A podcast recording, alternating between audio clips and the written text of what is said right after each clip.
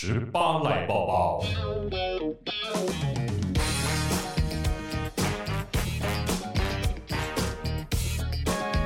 来有十八赖抱抱，贤玲最近很忙啊。十月份超级忙碌的，因为就是一个报复性的开工。真的，我个人还好啊。我要帮你擦眼泪吗？对，我给你擦眼泪。可是、啊、但是你也很忙啊，拜托你现在是斜杠青年。斜杠老年、中年啊，没有。我不好意思这么说，因为我怕被攻击。我们都叫大叔了，可以中年没关系。你现在开始，也就是串主持人的位置啦，也开始直播啊，嗯、然后做一些线上课程。哎、欸，我跟你讲，我觉得直播很有趣、欸，哎，有趣在哪里？跟我们录音又不太一样，因为直播，你知道录音的时候，你有时候知道说，反正这边有顿点，我们可以剪嘛。直播的时候，你就觉得好像没有一秒可以停下来。你现在终于明白为什么我说我在直播的时候全神贯注，而且你就很担心自己说错话。可是我必须要诚实的说，怎么样？你有说错话？没有说错话，它就是 live，它就是即时，它就是 real。观众也想看看很真实的你，啊、所以真的说错话的时候，想办法圆过来就好。其实我觉得现在本来就是这样，除非你说出那种很夸张、很离谱、没得救的，你就准备被延上，那就嗯，加油喽、欸！你有说过吗？好像没有，应该还好哈。我觉得你很小心。嗯，对不对？尤其在电台的时候，就是算谨慎的人，因为也很怕死孙。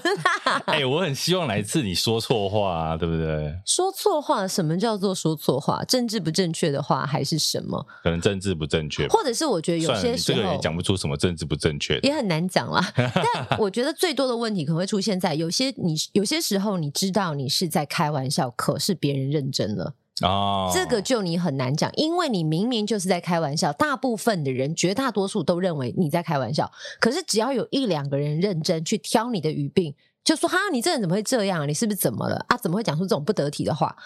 可是，如果它就是个综艺效果，你这个现在在这个喜剧圈不就是都是这样吗？脱口秀界前一阵子烧的很大的，不就是这个开玩笑跟伤害人之间的界限就很难拿捏呀、啊？但我自己自认啦，我觉得脱口秀圈他们讲的那一些玩笑，的确又在更血腥一点，地狱梗啊。那我自己平常可能真的会讲到的，可能玩笑了不起，你可能就是你要多一点想象。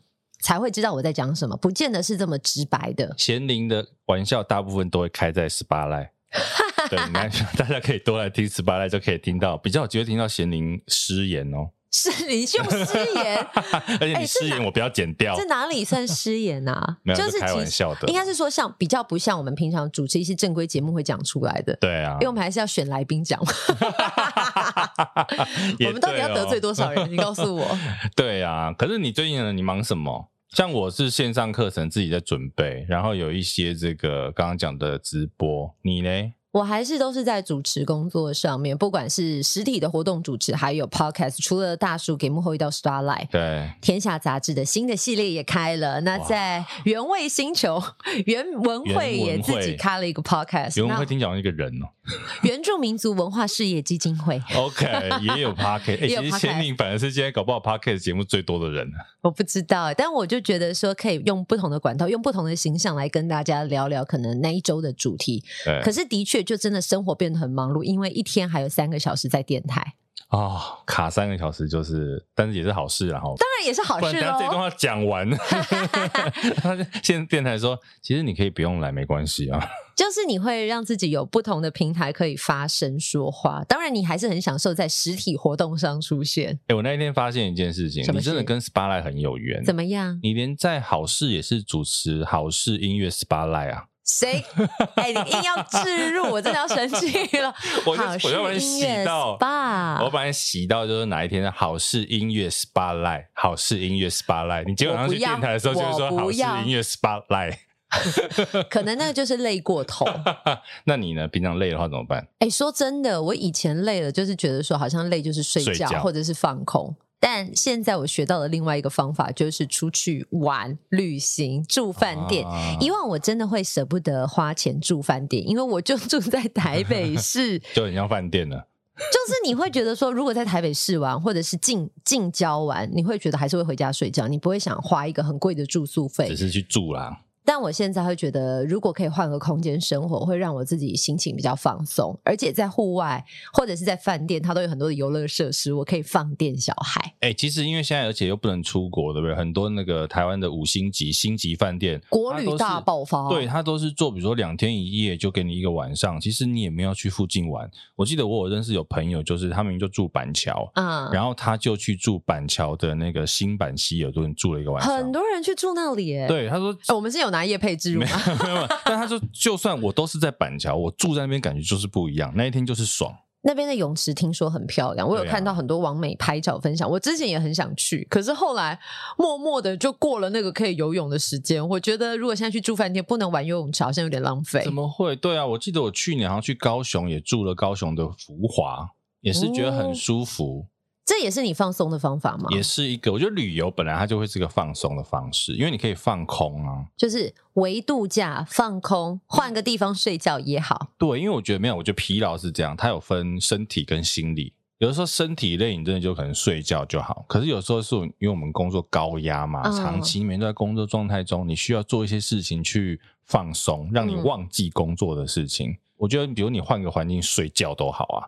可以，对不对？你不是每天回家睡在自己的家里，当然自己家里床也是很舒服的。嗯，可是你出去外面睡的时候，你就会觉得说，嗯，今天就是单纯来放松的。很多人去泳池旁边，他也不游泳。你在冲着我来，我就是去泳池旁边，我就是在套你的话，负责拍照、看小孩玩水。你会游泳吗？会，但游的不好。我觉得我游泳像溺水。啊，其实我也是，我怕我游两下，救生员来救我。我游泳姿势真的是很很诡异。我也不是一个很会游泳的人，但是下去泡泡水你就很开心啊。对呀、啊，然后有的时候其实你就是在旁边躺椅上睡午觉，就是放空我也好。对，我觉得度假其实现在就算呢，我们不能出国，你还是可以去找个喜欢的饭店。而且其实身体的疲累，你可以靠睡觉来修复，或者是吃营养补给品，这些都可能是一个选择。但心灵的疲累是最可怕的，所以人不要让那个心灵的疲累积郁太久。而且你可能就是真的长期之后，你就会一直那个。沉重一直累积、累积、累积、累积、累积，整个人就慢慢精神萎靡，这样。你现在讲自己的状态？对，我真的之前有过，因为你现在用一个很萎靡的脸看着我，觉得突然有点猥琐。怎么会用猥琐来形容呢？不晓得听众朋友，你们有什么样子呃疏解疲劳的方法吗？欢迎你也跟我们分享。对啊，其实可以跟我们说说看。像其实我除了去这个，比如说住饭店之外，比如说打球也是一种运动哦，运动也是脑内啡。好哎，而且我跟你讲，我很喜欢，我觉得就算身体很累的时候去运动都好，尤其跑步，你流汗，整个身体很舒服，反而会变得很轻盈。对，所以其实真的，我认同。大家真的可以告诉我们，你有什么？纾解疲劳的方式，欢迎你跟我们分享。可能有人是打电动，有人看书、听音乐，或者是尖叫、打架啊。哎，都 打那个枕头仗可以啊，很好玩的。我就不接，我看你怎么接后面的情趣。我怎么知道你要讲什么？好讨厌这个默契，我不喜欢。好了，所以呢，大家可以跟我们分享一下你怎么去疏解你的疲劳，然后也记得哦，留言告诉我们，然后要订阅我们节目，关注我们节目 Apple Podcast，留言五星评分。接下来一样进行到我们的。大来宾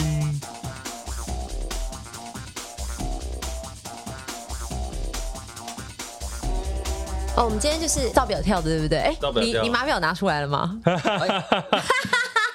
这个他在算时间，好可怕哦！好可怕哦！我没有钱。对，我们我们的客户大概会办一半，有一半是一般的工商业啊，一般工商业我们就是。照表跳，比如说我们呃，像之前有处理过台中的，我们从台北车站坐高铁的那个时间点，起算就是一个小时就五千开始跳这样，然后做哦，坐今天现赚五千，对，没有，我想说，哎，我去高雄主持或者去什么金门、马祖、澎湖主持，都是上了台才有钱拿，没想到一口价，对你这个是出发就可以照表跳，好好羡慕哦。但只要是做影视的朋友。我处理案件，手表就拿掉。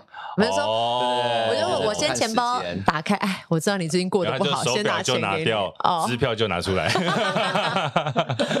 好了，今天在我们现场的大家听到，我们今天开播以来最赚的一集。真的哎，对不对？以秒计费，以秒计费，大家都说跟律师聊天很贵。我们今天在现场呢，就请到一位律师，元气法律事务所的吴玉成元气律师。元气，元气是什么？元气来的是不是？元气律师，耶，yeah, 大家好，yeah. 我是元气律师。A K A 吴玉成，A K A 元气哎，我发现真的不好念呢，而且特别你要认真念才会念错。元气律师 A K A 吴玉成，我们可以这样念：Genki 法律事务所，Genki Genki 法律事务所。我觉得不行，我觉得这几个字凑在一起好难哦。他刚进来才跟我说，人家以为他是日本公司，哎，日商打来跟大家讲日文。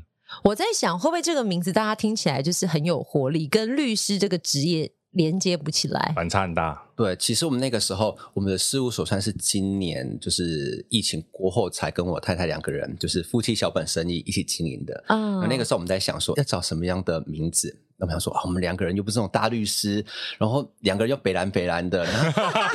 对，那那那、欸、我第一次听到律师用北蓝这个词，哎，哇，对，然后你好亲民哦。对，然后我们想说啊，用什么样的名字才可以让大家好记、好念又通俗？然后于是我们就在吃早餐，嗯，我们发现每一间早餐都有元气蛋堡，哦，对，元气什么的。哦、那我们想说，那我们就取元气法律事务所，让大家念起来，以为我们好像很大间，好像每天都有看到我们事务所，其实是他们不小心去吃了早餐，看到我们啊元气的啊，然后就。来我们事务所啊，你们事务所好大间哦！我每天早餐都有听到“元气”这两个字，很亲近啊。对，但我真的很坏，我真的很理性哎。所以你本来是想要鱼目混珠，是还是我这样讲就被告？对不起，我现在道歉来得及吗？来不及，可以，可以，可以。你已经在搜证了，对不对？表示又恕，对，又又恕之后就可以了，原谅就可以了。哇，什么叫又恕啊？哇！所以你们还发现，今天我们就是听到有赚到，对、啊，你不知道的法律美感，真的。而且为什么你大家一定好奇说奇怪，我们节目不是给幕后一道 spotlight 吗？怎么会有一个律师坐在现场？是我们有遇到什么法律问题？你不知道娱乐圈常被告吗？对，其实呢，为什么今天请到玉成来呢？其实玉成过去他也是，我们应该说现在他也还是影视圈里面的人。过去好像蛮有经历的，很有趣哦。我跟你讲，他很妙的是，他大学的时候东吴法律系。我跟你说，那是曾经是我的梦幻学校。啊，真的吗？啊，你就没有考上啊？对，我就是没考上，怎么样？你为什么要羞辱我？我没有羞辱，我是说你后来虽然没有考上，但是你现在有更好的发展。没有，其实我人生真的有一个志向，不是当民意代表，就是当律师。因为从小我就被人家说你那么爱顶嘴，以后去当律师啦。变个开心，你是不是曾经被说过这句话？完全是如此，真的、哦。因为说静下心来说，为什么填法律系？其实，在高中的时候啊，我填法律系的目标就是选总统。对，那你现在还有这个目标吗？现在呢，念完法律系，我觉得应该要选副总统。对，因为副总统在我们宪法上。他没有实际上的权利，他只是备位元首，所以副总统缺啊，对对对，副总统的工作就是 相对爽缺啦。OK OK OK，要好好活着，就是要好好活着，对对对的工作。那你现在还有打算要选副总统，对不对？可能比较越来越难。我是想说，你如果最后可以当副总统，哎，我们这个节目了不起耶！哇，整个就是发光哎！对呀，副总统在选上前先选到。刚刚说他是圈内人，东吴法律系毕业，可是啊，他后来。还跑去念电影的研究所，你看这有没有神经病？等一下，你六法全书念的还不够，还要念电影研究所？对，真的是有一点神经病。我 常常每天都在问我自己啊，为什么会这样子？糟糕，怎么会这样子？对，你为什么到底东吴法律念一念，然后哎跑去电影研究所？照理讲，我们认知的就是去考国考啊，当律师啊，打不着欸，对不对？那个时候其实我是。法律系毕业，工作了大概四五年之后，才再回去念研究所。嗯，对。然后大学法律系毕业之后，就是先进公司律师事务所嘛，呃，进一间台湾还蛮大的有上市的金融公司当他们的法务。嗯、OK。然后我就觉得每天的工作好像就是一成不变。对。然后我们的那个法务室的工作很八股，最后面是最大的协理，然后前面经理。再来科长，然后我们最小的坐在前面啊，一堆法务这样。对对对。等一下，你说说哪一个公司不是这样做？就是长官通常都是在最后面，这就是上班族啊，上班族的人生好像大企业的上班族的做法，座位都这样做。Okay, 在那个环境里待了四年。哎，没有，其实我待了不到一年啊，不到一年。因为我每天坐在那个最菜最前面的位置之后，就开始想。我大概五年后，我就会变第二个，在五年后变第三个，我可能二十年后就推到最后面那一个。那我就看到每一个人肚子越来越大，越来越大。哇，我不行这样子，对对对，不行这样子。你会不会当时的同事听到这一段，你就在说他？也还好，对，也还好。当时的同事现在肚子待到这边，这然后就觉得应该要做一点，趁年轻应该要做一点自己觉得有价值的东西。当然那个时候很天真，自以为自己很厉害。嗯，对，然后。有一天，我正在就是一样在上班，然后觉得啊，人生真的很苦闷，然后我就看了一部电影。呃，我记得那部电影是《分居风暴》，对，嗯、当年的奥斯卡最佳外语片。OK，然后我就觉得哇，太震撼了！就是那个编剧怎么可以用一个上帝的角度，把人世间的情感梳理的这么整齐？我觉得这个就是很有意义的事情。嗯，然后因为我大学的时候一直很喜欢故事跟电影，对，然后我就觉得太好了，我找到一件有意义的事情要做了。于是我隔天二话不说，一早。九点上班，我就直接提离职，哇，直接离职这样子。然后你好有行动力哦。对啊，然后我就离职之后，主管说：“啊，那那你要干嘛？”我就说：“我要拍电影，我当导演。”可是那时候的你没有任何电影、影音相关的经验吧？完全没有，就是就是一个一部片，一个观众。对。然后你竟然跟主管说：“我要去当导演，我要去拍电影。”对，他一定觉得你吃错药了。对啊，对他，但主管有留很久，但还是熬不过，然后我就好离开了。当天我就把所有的桌子收一收.然后站在街头，我想说好，我要当导演，那我该怎么办啊？糟糕了，我要该怎么办？我根本不知道。嗯，所以那个时候我想说啊，我可能还会还可以写点东西。然后我就写了大概几个故事，自己以为很好的故事，然后大概就是写了三四个放在背包里面，然后就到处去呃 Google 有可能会有导演出现的咖啡厅有哪一些，然后我到处跑去，比如说中影前面，我只要打听到他可能是导演，我就赶快把我的剧本丢给他看，哇，对，然后我到北医大到台医大。混进去里面，嗯、或者写信给老师说：“老师，我真的很想要当，就是我呃做电影，那我该怎么办？”这样子，对，然后一直把我的剧本给他们看。大概过了半年，完全没有人理我。你有真的丢给他们吗？我真的有丢，真的丢给他们。啊、那他们有收下就对了。他们很有很礼貌的，然后微笑的，然后收下来，然后折起来，然后放进包包里。不知道有没有看就是，对、对，对，因为他们可能真的收很多。老实说。可是我觉得这样的行为很热血耶。其实我刚刚比较好奇的是，这样的行为有犯法吗？其实完全有。对，我在这边可能也要跟那个北医大、台大的老师，有被我骚扰过的老师先道歉。对，因为我真的骚扰过很多老师，这样子。对，然后有几名老师，他们非常的就是 nice。虽然说你不是我们学校学生，但是你可以允许你，我睁一只眼闭一只眼，你们就坐在很后面就旁听。对。哦很棒哎！然后大概过了半年都没有人理我。然后有一次我在一个就是也是电影的课程的座谈会，然后我认识的就是现在的一个蛮知名的美术美术指导，他叫王志成，我们都称他头哥。哦、头哥对头哥。然后那个时候头哥正在拍他呃一部《阿妈的梦中情人》嗯、一部电影。对。然后那个时候我就头哥看到我的剧本，实在写的很烂，但是头哥 他很有礼貌，他就哎看看我的剧本，然后看看我的身材，说。哎、欸，你会不会搬东西？哦，可以，可以，可以。你会不会开三吨半？哎、欸，小卡车也可以，大卡车没问题。大卡车，那你就进来我们美术组，就是先从就是道具，然后开始做起。啊，那我就啊。哦就是有第一步可以看到真正剧组运作的机会，进来这个圈子了，真的算一脚跨进来了，近一点了，嗯、对，近一点。然后搬道具也搬了好几支，美术组做一做，然后在制片组也可以，就是比如说在订便当啊或交管这样子的一些、嗯、行政相关的对入门的一些职务，然后我就是进去做。然后有一次我在一支片子里面，然后也是在那边订便当，然后订到一半，我发现，嗯，剧组的就是监制制片，他们好像有一点纷争。那我就侧耳去听，哦，原来他们在对一个演员的合约有一点问题，uh huh. 大家那边搞不定。那我就很礼貌的跟那个监制说：“不好意思，监制，我可以稍微看一下合约吗？”那我一拿过来，我就电脑打开，啪啪，赶快改，把所有不合理的条款、有疑义的条款全部把它明确，uh huh. 然后落定印出来给监制看。监制就说：“哎，您怎么会？”监制站起来拍手，uh. 好。你这个是国剧看多了，好。我跟你讲，真的，我觉得身为监制那时候已经很爽。一个问题在摸修的时候，突然有人跳出来，用他的专业帮你解决这件事，哎，因为通常请法务是要花钱，对，而且很贵。但没想到旁边搬道具的竟然说他会修改合约，而且他就修完了。对，然后那个时候监制就，哎，你怎么会？我们就啊，我。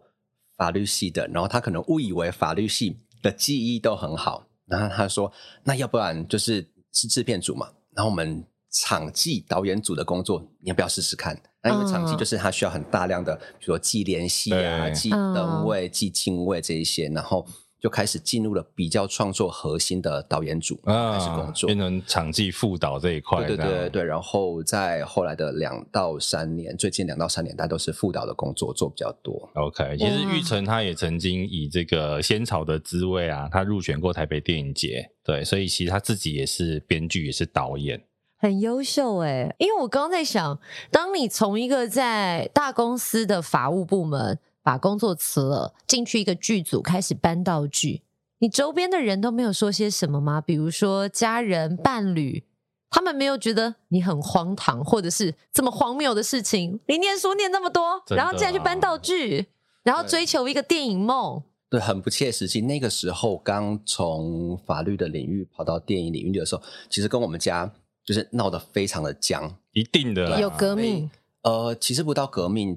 因为我们家是南部的，就是传统的那种，爸爸就是父亲很严厉的那种，嗯、所以其实跟爸爸的沟通一直没有很频繁，是，所以就是有点处于冷战那个状态。那我记得那个时候我在拍一部电影，对，然后算是很大的，就是很大的长片这样子，拍摄的地点刚好是在台南，又是台南人，嗯、对，所以我们整个剧组都在台南工作，但是我都没有回家。新一代的大禹治水，家门的。那时候知道你已经在拍片了，对不对？对，知道了。但我们就是我连过年都没有回家。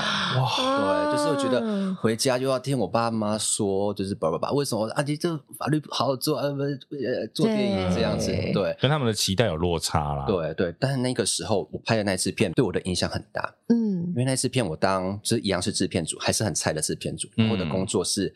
导演车的导演车司机，OK，对，所以我就是专门安全驾驶，在后面的摄影师啊、摄影师。导演、主创、副导，甚至有几个主演都坐我的车。对，嗯、然后我记得有一次我们拍在台南郊区山区对的一个景，然后是在大概凌晨五六点要开镜，所以我们大概是三点出发，然后我们就因为台南的路我很熟。就想说好，可以，OK，开始开，嗯，然后因为导演车嘛，所以是其实还不错，性能还不错，嗯，对，然后台南的路都又很熟，然后又是在凌晨出发，所以整个高速公路都没有人，我就嗯开到一百三，我就觉得当然就是有那个测速的时候我会慢下来，但就是。一路畅行。我们现在听律师超速，哎，哎，这个有所谓的追诉期吗？可以可以，还好还好，这个可能要公路局有相当的证据才能做出 对不对？好，还是要提醒大家安全驾驶，安全驾驶啊，对对对，一百三，然后呢？对，然后就一直开一直开，然后就觉得车子突然怪怪的，然后就车子整个一直震动，突然大概。我发现怪怪的，到真的出事的时候，大概一秒钟，我的右边的前后轮就同时爆胎。哦，对，然后是在高速行驶的箱型车，瞬间瞬间你不能踩刹车，因为车子会翻嘛，对，踩了就翻了。然后是非常快速的，然后完全整个身体已经抱住那个方向盘，但是还是车子是还是抓不住，整个好像是那种。暴风雨汪洋，里面的一个浮木，对，那你虽然抓住浮木，但是没有办法，对。然后唯一的办法就只有去擦撞那个护栏，嗯，擦撞停下来，对。然后就是因为速度很快，我决定要撞下去的时候，我知道我可能就没有命了，所以我撞下去的之前，我就大喊，就是我那时候我我女朋友，现在是我太太的名字，就啊大喊她名字啊，然后就撞下去，好险，就是。那台车子还不错，就是钣金够厚，所以我虽然是被夹在那个驾驶座，嗯、但到最后就是车子没有起火，我们就是顺利的，就是赶快就是整台车都安全。对，当然有有大家会有的撞到，但是大致上大家都没有事。这样，哇塞！然后出事之后，我们就赶快要做笔录嘛，赶快处理这个车祸事件。对，对，然后赶快国道警察都来了，然后做笔录，嗯、然后监制制片都赶快看。啊、到底有没有事情这样子？然后监制一来，看到车子整个车头是几乎全毁的，然后监制就很着急说：“玉成，你赶快打电话给你妈，就是报平安。”嗯，然后因为我跟我妈已经很久没联络，两年没有联络，我根本不想 两年，所以你也是完全没有联络。你不是只有没有回家？我几乎我有回家的时候，我也是叫我妹妹帮我开门。等一下，他刚刚说的是两年呢、欸？对，就是真的，因为我妈就是觉得不是几个月，是两年。对，就是他们觉得怎么会这么调皮，不好好。念书、律师不当去拍片、啊，拍着干嘛？当司机干嘛？对。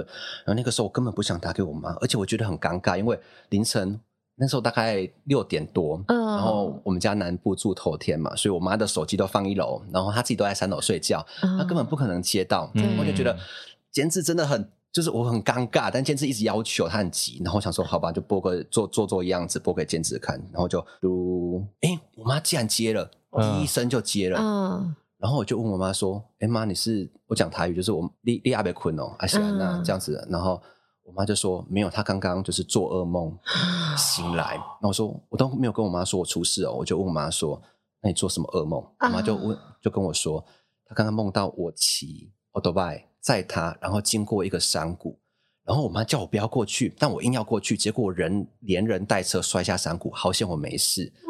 那我听到这边我就鸡皮疙瘩，然后我就问我妈说：“妈，你大概几点做梦醒来？”我妈说。四点，他有看时钟，四点整，就是我撞下去的那个时候。哇，好神奇哦，母子连心，真的。那个时候我就，我已经电话没有办法拿稳了，我就是整个遮住，然后咬牙，我就我应该哭爆，泪对，哭爆。然后那个事件之后，我前年快要哭爆了。哦，对对，然后就那一通电话之后，我跟我妈才。破冰了，冰对，所以其实这一段或拍电影的这个这个事件，其实对我人生有很大的影响。就是这个事件，我才知道。妈妈对我们的爱其实是扎实的，是真的存在的，而不是教条的，不是不是那种文宣式的，嗯、不是母亲节才需要说的，那个是很扎实的。是对，所以就是这个经验，其实对我来说影响还蛮大的。那跟你现在又回来这个律师的这个职业有关联吗？跟那一次的事件之后，其实有哎、欸，其实那一次的事件，我开始发现，呃，我比较会去关注在人的。心境上面，因为我们以前的一般的法学院的训练是极其冷冰逻辑的，然后教条式，对教条的，然后有一定的逻辑顺序，三段论法，你没有一段可以落掉的，然后。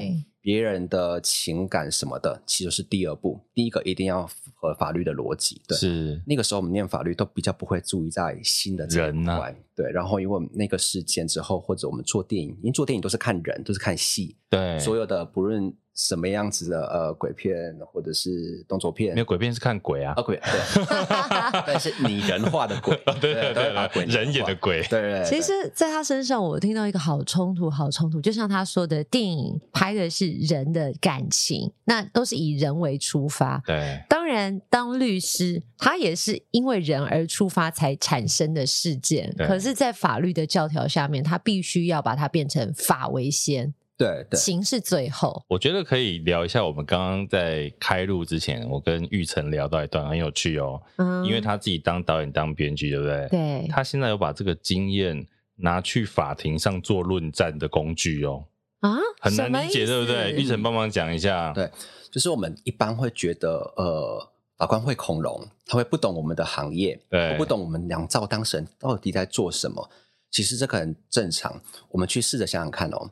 法官他们大多都是法律系科班毕业的，那大多都是法律系毕业之后很优秀，考上法官就直接进入法院工作了。对，所以他们其实对各行各业不了解，呃，不能说是不了解，但是他们的确没有这么的草根，大部分没有那么落地，对啦，落地接触的不深呐，啊。对对对。然后就我们自己当律师的经验啊，比如说像贤玲，你有问题。就是你，你发生什么什么事情需要帮忙，你可能来到我们事务所，哇，讲了一堆。那因为我们人都会引恶扬善，对，就是报喜不报忧，都讲对自己有利的部分，并没有全盘的托出。对，所以你大概我们的经验上，你大概跟我们讲七成，已经算是很诚实的当事人了。嗯，你看，我们想想看哦，法院有两造，原告、被告，原告这边他只知道百分之七十的事实，被告他也知道百分之七十的事实。七七四十九，两个人都在一起，让法官知道，法官只知道四九成的事实而已，不到一半。对，所以法官他其实他要用他不到一半的认知来评价眼前这个案子，就会变得非常恐怖。然后刚刚像那个大叔说到说，哎，怎么用拍片或者是电影的经验运用在法律上？因为法官他是一个需要有一个，比如说自由心证。他会需要去做一些主观上的判断，对。那我们怎么样去引导主观上的判断呢？我就会开始用我们在电影学院里面学到的说故事，或者是导演，或者是我们控制观众情绪的一些手法。我我自己会把法官当成是观众，嗯，我们想要让观众哭，我们可能在剧情上会有所设定，我们可能在角色的造型上有所设定。对，所以您是说？出席的时候，到底要该穿什么样子的服装？比如说，是不是清一色？我看到很多电视上、新闻上拍出来出庭的，不管是证人或者当事人，都穿白色的衬衫、黑色的西装裤，都是以正装为主。对，那越朴实越好。对，然后会看每一个当时我们的需求是什么，你想要得到的是缓刑，你想要让对方得到的是加重对方的刑刑刑期。之类的，我们就会用很多的，比如说证人，我们要怎么说，怎么样去，呃，应该说怎么去演绎这个事实，嗯，是对，让法官他接受到的是在我们对你的当事人的话术是什么？他有点像在编剧在写台词啊。对，我怎么用台词去让观众、法官被影响，哦、被你的这些台词触动？对，我们会用导演，当然就是导戏，嗯，对，然后编剧就台词，当然造型的东西也该用在上面。该不会还自己打灯光吧？但我我很老实问一句，在呃，以一般律师的职业道德上面。它有为基础的理论吗？因为我所谓的意思是说，我们当然做任何的事情都是如实的陈述。可是，比如说像是衣着这些情境的攻防，它算吗？对，其实这这个就是诉讼律师可以去着力的点。当然，我们不能找呃，我们不能叫当事人或叫证人去做。说谎，说因为那个会有伪证罪的刑责，伪证、嗯、罪非常重，是七年以下有期徒刑，是非常重。我没有想到有一天我们节目你们会听到七年以下有期徒刑这句话。哎，我很我我跟你讲，我超喜欢听。讲法律的东西，我觉得听律师在分析案件啊，你就会知道为什么有些人知法懂法，但是却犯法。嗯，没错，没错。为什么知法懂法而犯法，还要再罪加一等？其实是有原因的，因为你已经知道，你也懂他了，你还这么说，明知故犯。对，其实这个东西再罪加一等，其实是有。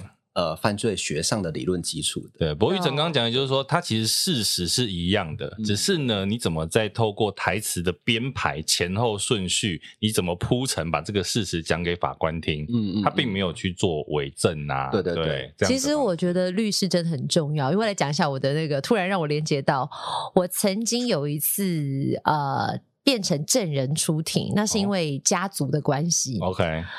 但是我的确发现律师的重要性。好的律师可以让你很棒的去陈述你的案件，让法官来了解。两光的律师真的 就很 两光，一问三不知，搞得证人我去我是出席旁听作证的，但我真的被呃两造的律师真的是都在攻杀小，是不是？对呀、啊，你就想说啊，这是什么小朋友？但法官也很重要，因为。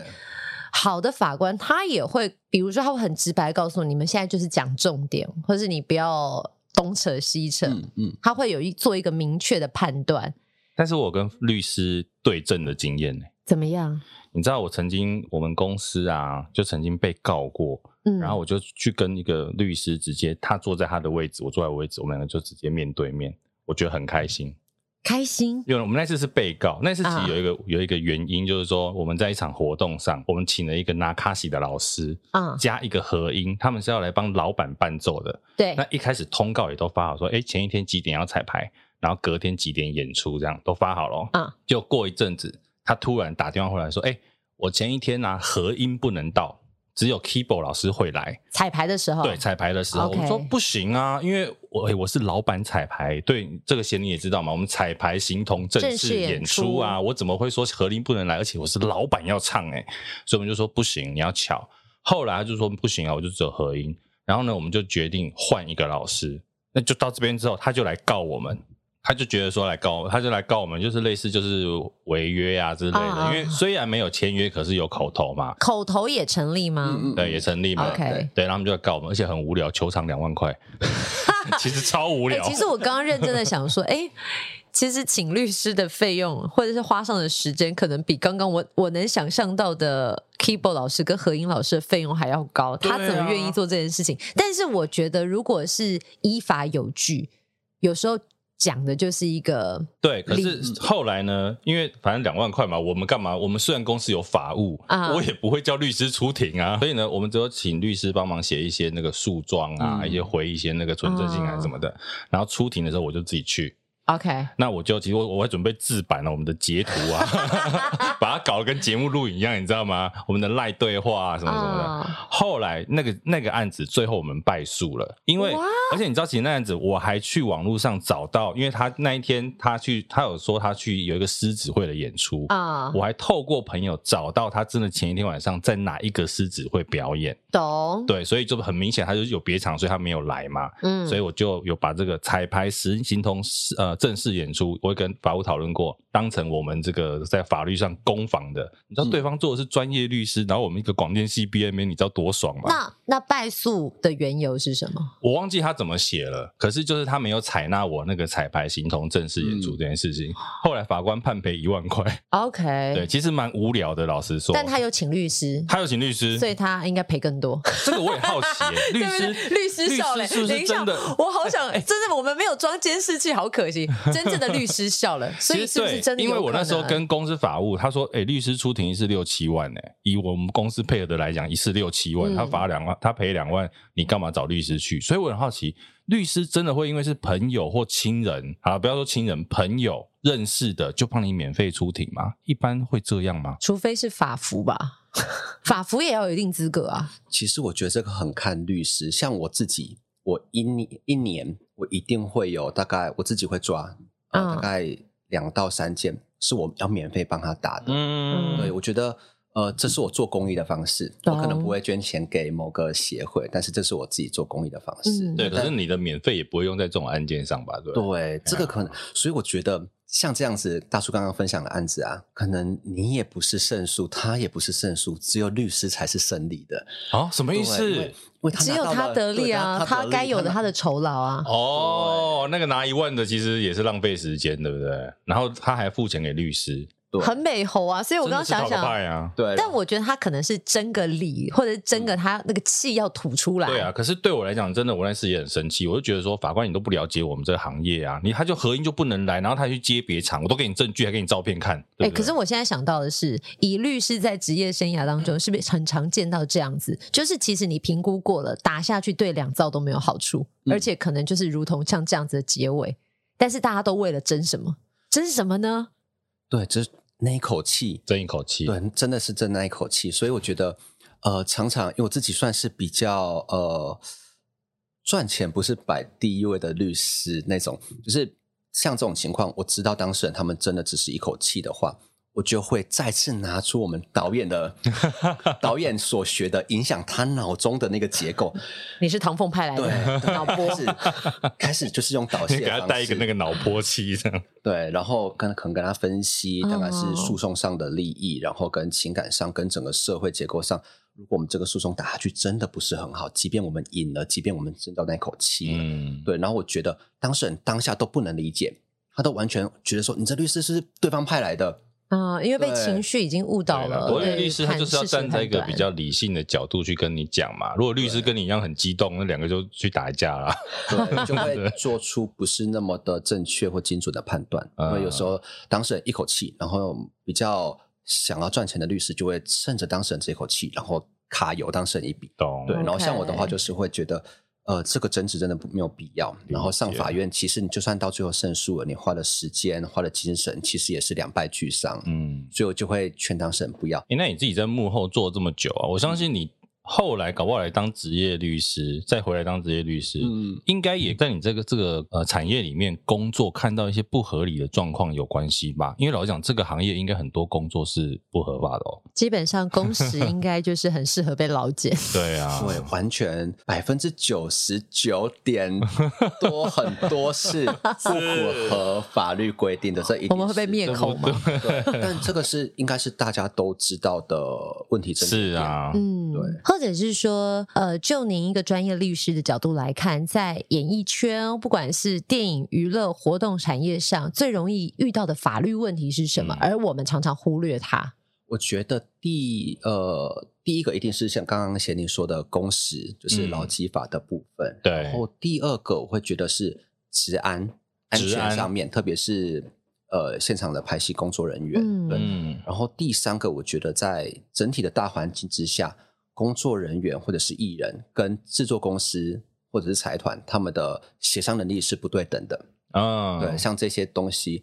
然后甚至会衍生的很多，比如说师徒制下的，比如说性骚扰，或者是被一些打压，哦、像这些都很很常见，很常见的。对，像我自己虽然是有法律背景，不过那个时候我在拍片的时候，也常常工作超时，我自己也都有那种非常危险的状况。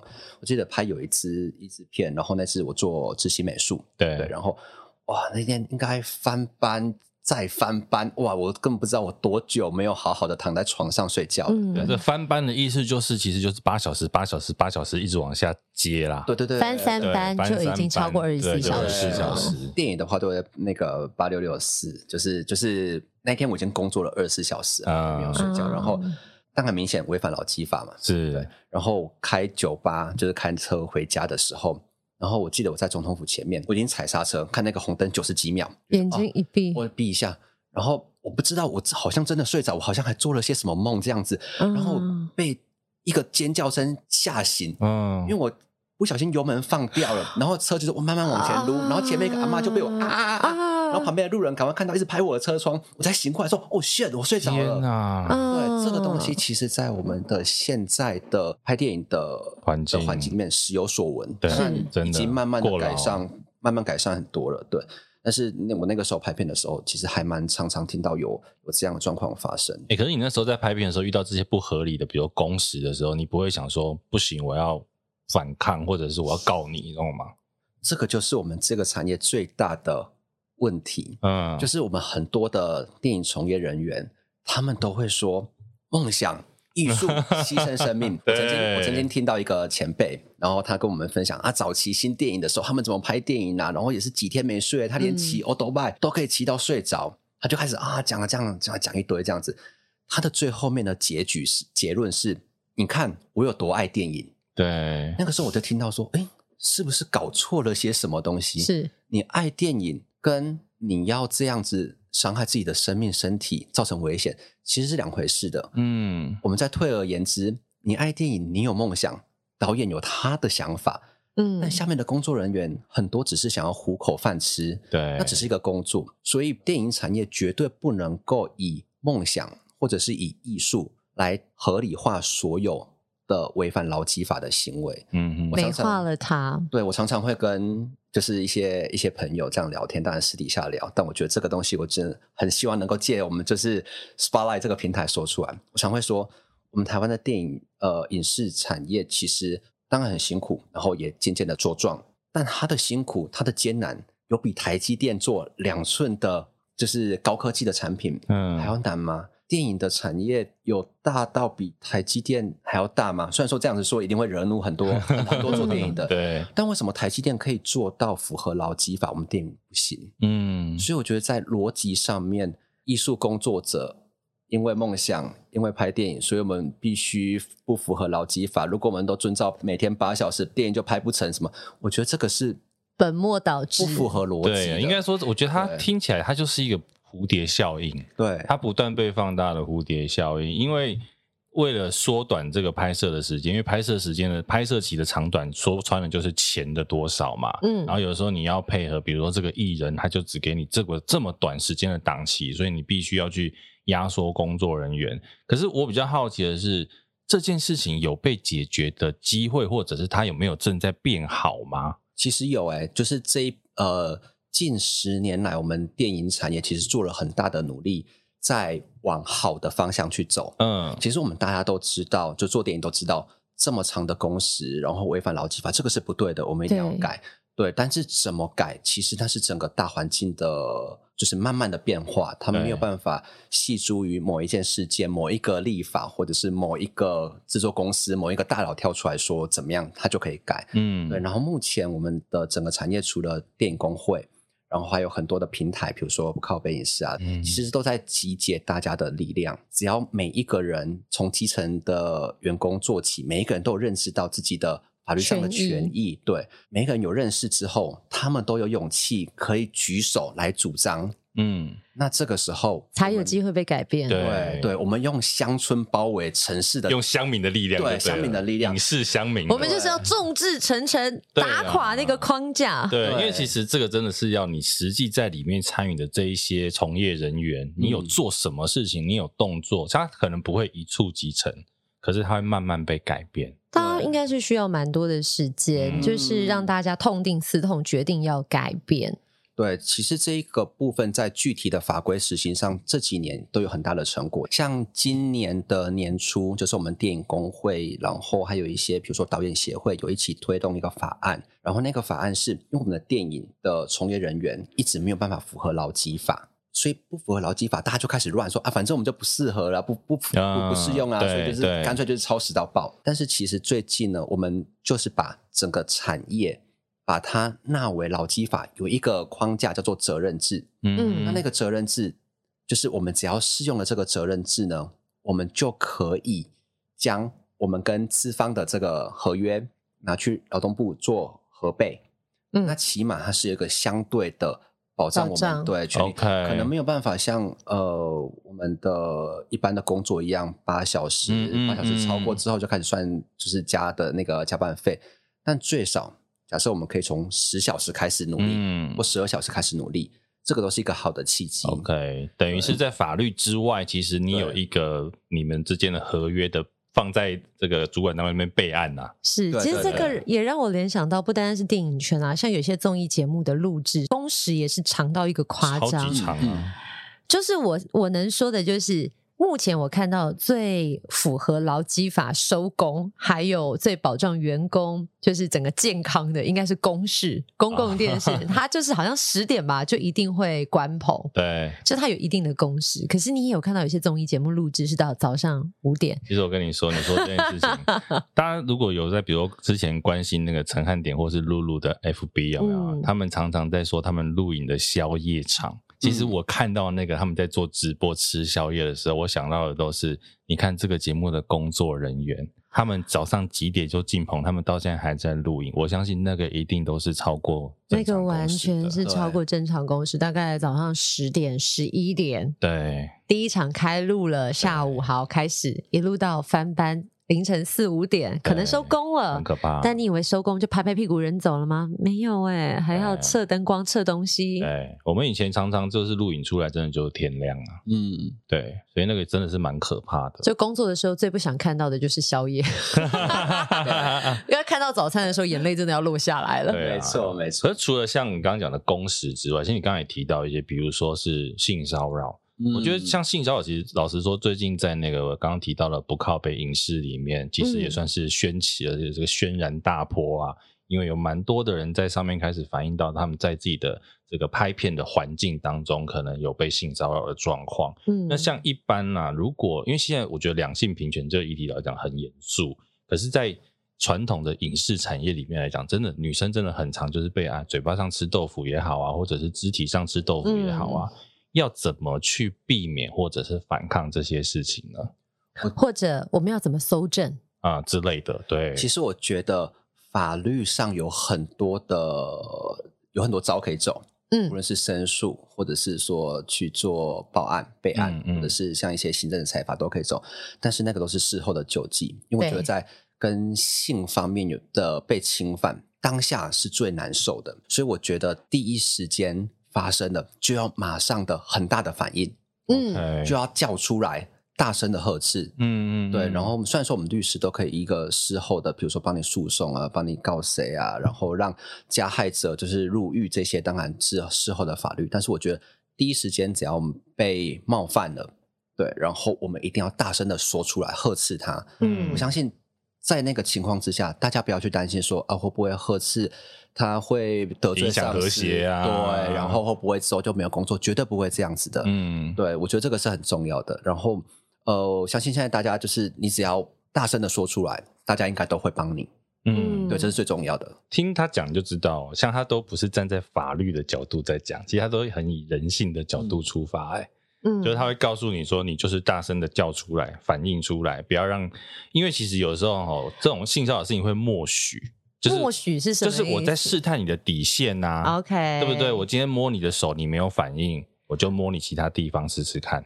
OK，所以一开始你不舒服、不喜欢，就一定要拒绝。对，而且我觉得骚扰的人一定要记得一件事：不要就是不要，没有什么欲拒还迎哦，没有什么不要就是要。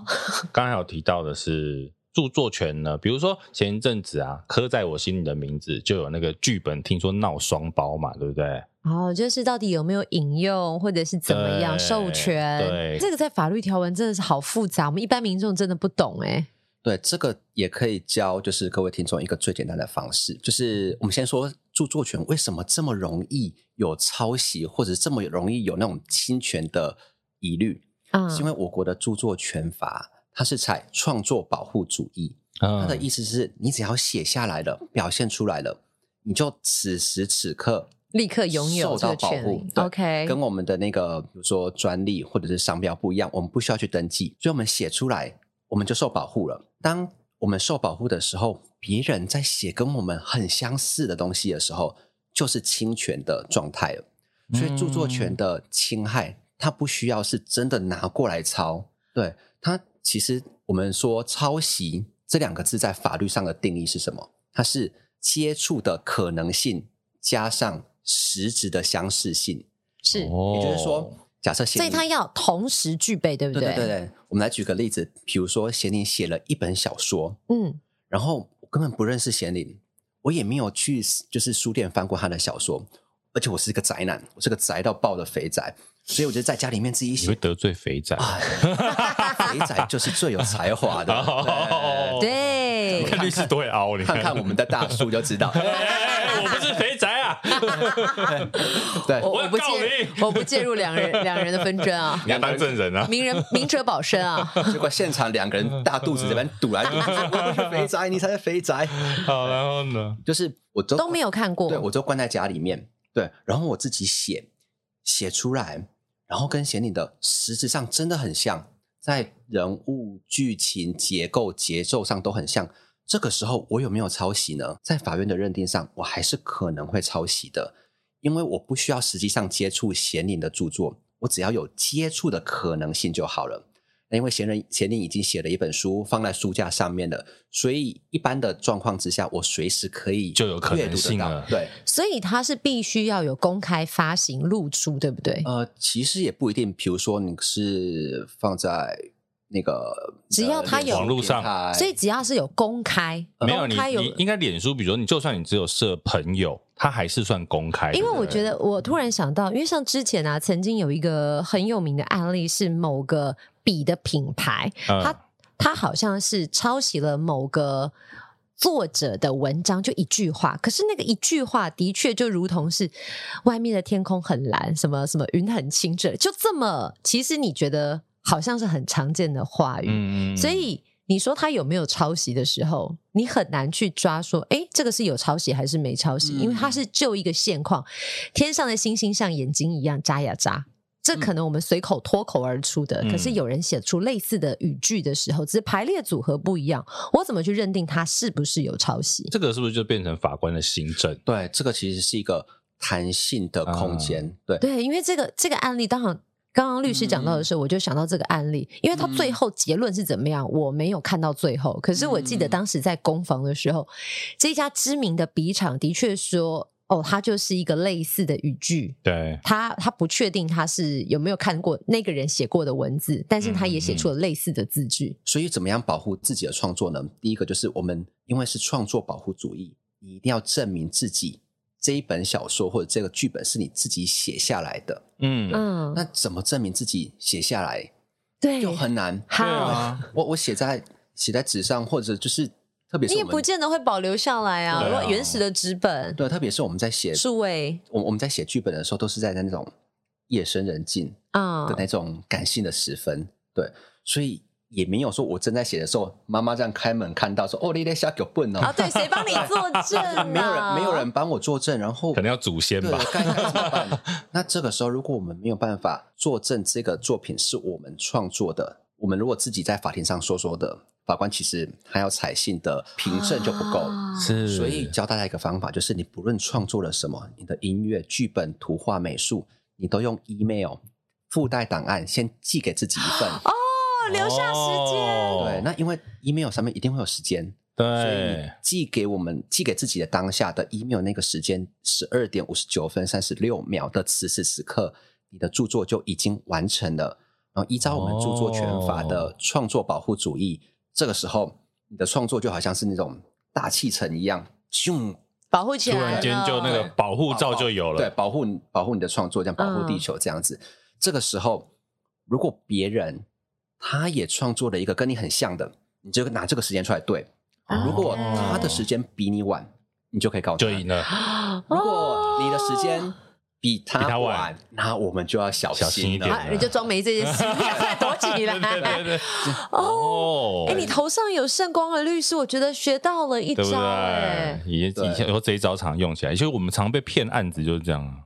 哎，真的，我就要学起来。那你要不要现在求解一下律师？就是因为像现在不是很多的案子都叫你去比稿，比稿，比到最后没有用你的东西，呃，没有用你这家公司，但用你的稿件，对，用你企划的内容的其中几项。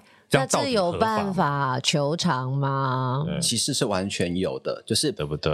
我们去做 PPM，就是那个简报，对，就简报的时候，然后这种事情其实广告界很常发生。第一个，当然我们在做好这个简报的时候，我们就先寄给自己 email 夹带档案，先寄给自己一份，就是第一件事情要做的，什么都不要想，先做这件事情。OK，对。然后第二个呢，我会建议，因为如果你都保护自己，他硬要抄袭，我们也管不了。对，有坏人的嘴巴、坏人的手，我们是很难去控制的。是，对，所以我觉得在比如说简报上面，呃，简报之前，可能我们可以很礼貌的说，呃，这个东西是我们的创作，然后。